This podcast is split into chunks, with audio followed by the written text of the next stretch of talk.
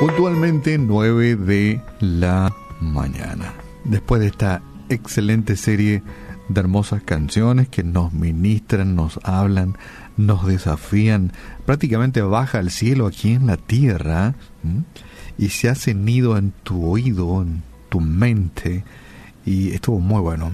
Gracias David por esta excelente serie de canciones. Hoy quería compartirle un mensaje que me llegó a mí.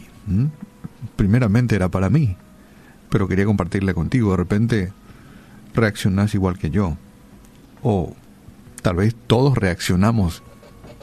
Y yo soy uno de la larga lista de quienes reaccionan de esa manera. Una ecuación, digo yo, perfecta sería esto. Ora como si Dios... ¿Cómo? No.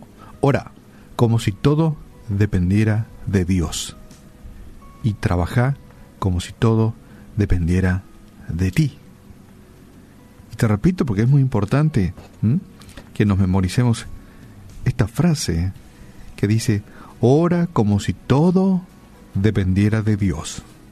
Y trabaja como si todo dependiera de ti. Digo yo, la combinación perfecta, ¿verdad? Yo pongo lo mío, Dios pone lo suyo. Dios pone lo suyo y yo pongo lo mío. Es una interesante ecuación que no tengo duda redundará en beneficios o en frutos.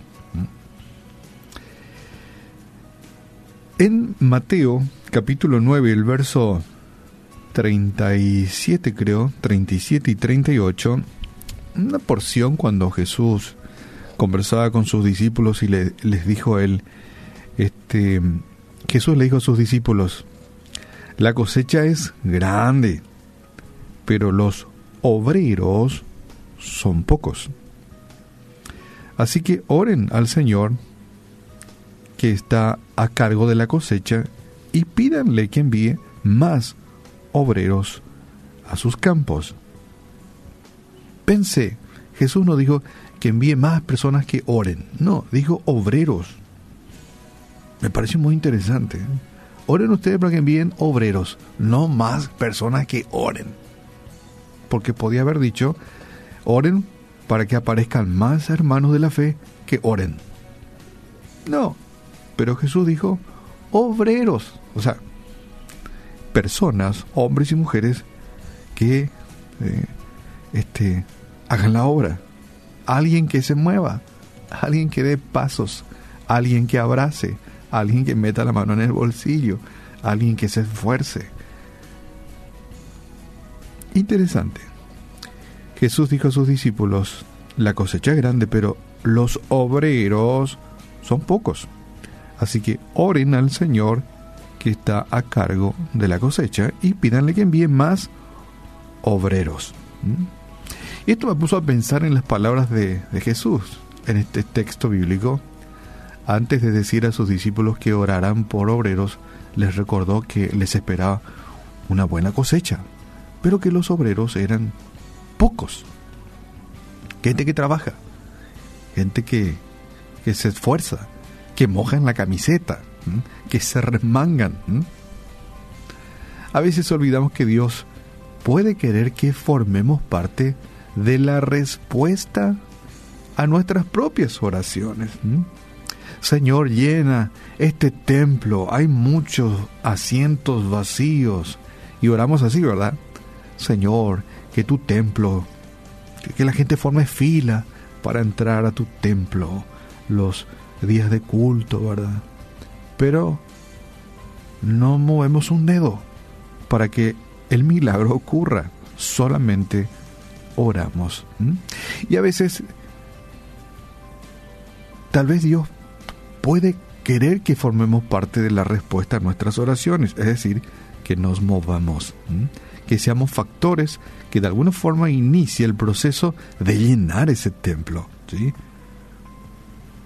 Esperamos que que Dios haga todo y que luego nos sentemos y no hagamos nada. Y habitualmente hacemos así. Levantamos nuestro ruego, nuestra oración, después nos sentamos y nos cruzamos de brazos. Le pedimos que, bendiga la obra de nuestra iglesia, pero damos excusas cuando se nos pide que sirvamos. Es que no voy a poder, no tengo tiempo, no es mi, no es mi don. Buscamos mil excusas para, para no convertirnos en obreros. Solo somos oradores. Suplicamos que nuestros seres queridos sean salvos. Todos hacemos esto. Pedimos que cada miembro de nuestra familia sean salvos, pero nunca le testificamos. No ven buen testimonio de nuestra vida. Intercedemos fervorosamente por personas que tienen graves problemas económicos. Señor, bendice económicamente a fulano. Está prácticamente en la ruina. No tiene que comer. Oramos de esa forma, pero no metemos la mano en el bolsillo. No metemos nuestra mano en el bolsillo para ayudarlos, a pesar de que tenemos los medios para hacerlo. Se comprende que si no tenés apenas te ayudas a ti mismo, difícilmente puedes ayudar a otro. Pero algunos sí pueden hacerlo. A veces nos quedamos en la simple oración, Señor, vemos que nuestro hermano no tiene que comer, envíele sustento, bendícelo, ¿verdad? Y ahí se terminó. No metemos la mano en nuestro bolsillo para ayudar al hermano.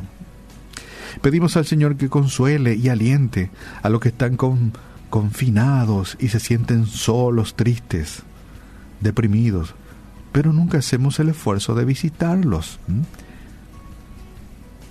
ni de enviarles una nota de aliento. Sí, te cuento, Dios desea que le llevemos nuestras peticiones, pero, pero, muchas veces quiere que pongamos pies a nuestras oraciones. O sea, ora y hacelo vos, si está dentro de tus posibilidades. Muchas veces, trabajar y orar van de la mano. Trabajar y orar van de la mano. De manera que este eslogan cobra vida, esta frase cobra vida. Ora como si todo dependiera de Dios. Trabaja como si todo dependiera de ti. ¿Te has puesto a pensar en lo que oras? ¿Qué es lo que estás pidiendo? ¿Y te has puesto a pensar si parte de lo que pedís podés hacerlo vos mismo? ¿Mm? ¿Podés colaborar? ¿Podés activar tu fe dando un paso para adelante, llevando adelante tu oración? Dios hará lo suyo, pero también Él espera que tú hagas lo tuyo. La ecuación perfecta. Orá como si todo dependiera de Dios y trabaja como si todo dependiera de ti. Padre, en esta mañana te damos gracias.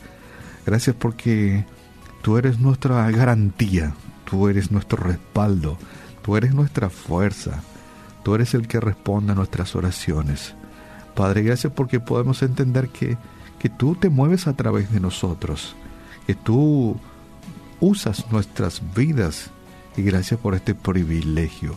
Gracias porque podemos entender que aparte de rogarte a ti y de pedirte a ti, tú nos movilizas, nos mueves, o por lo menos eso es lo que deberíamos de hacer. Gracias porque podemos ser parte de tu empresa, de orar por los enfermos, de proclamar las buenas noticias, de ser consuelo para el desconsolado y esperanza para el desesperanzado.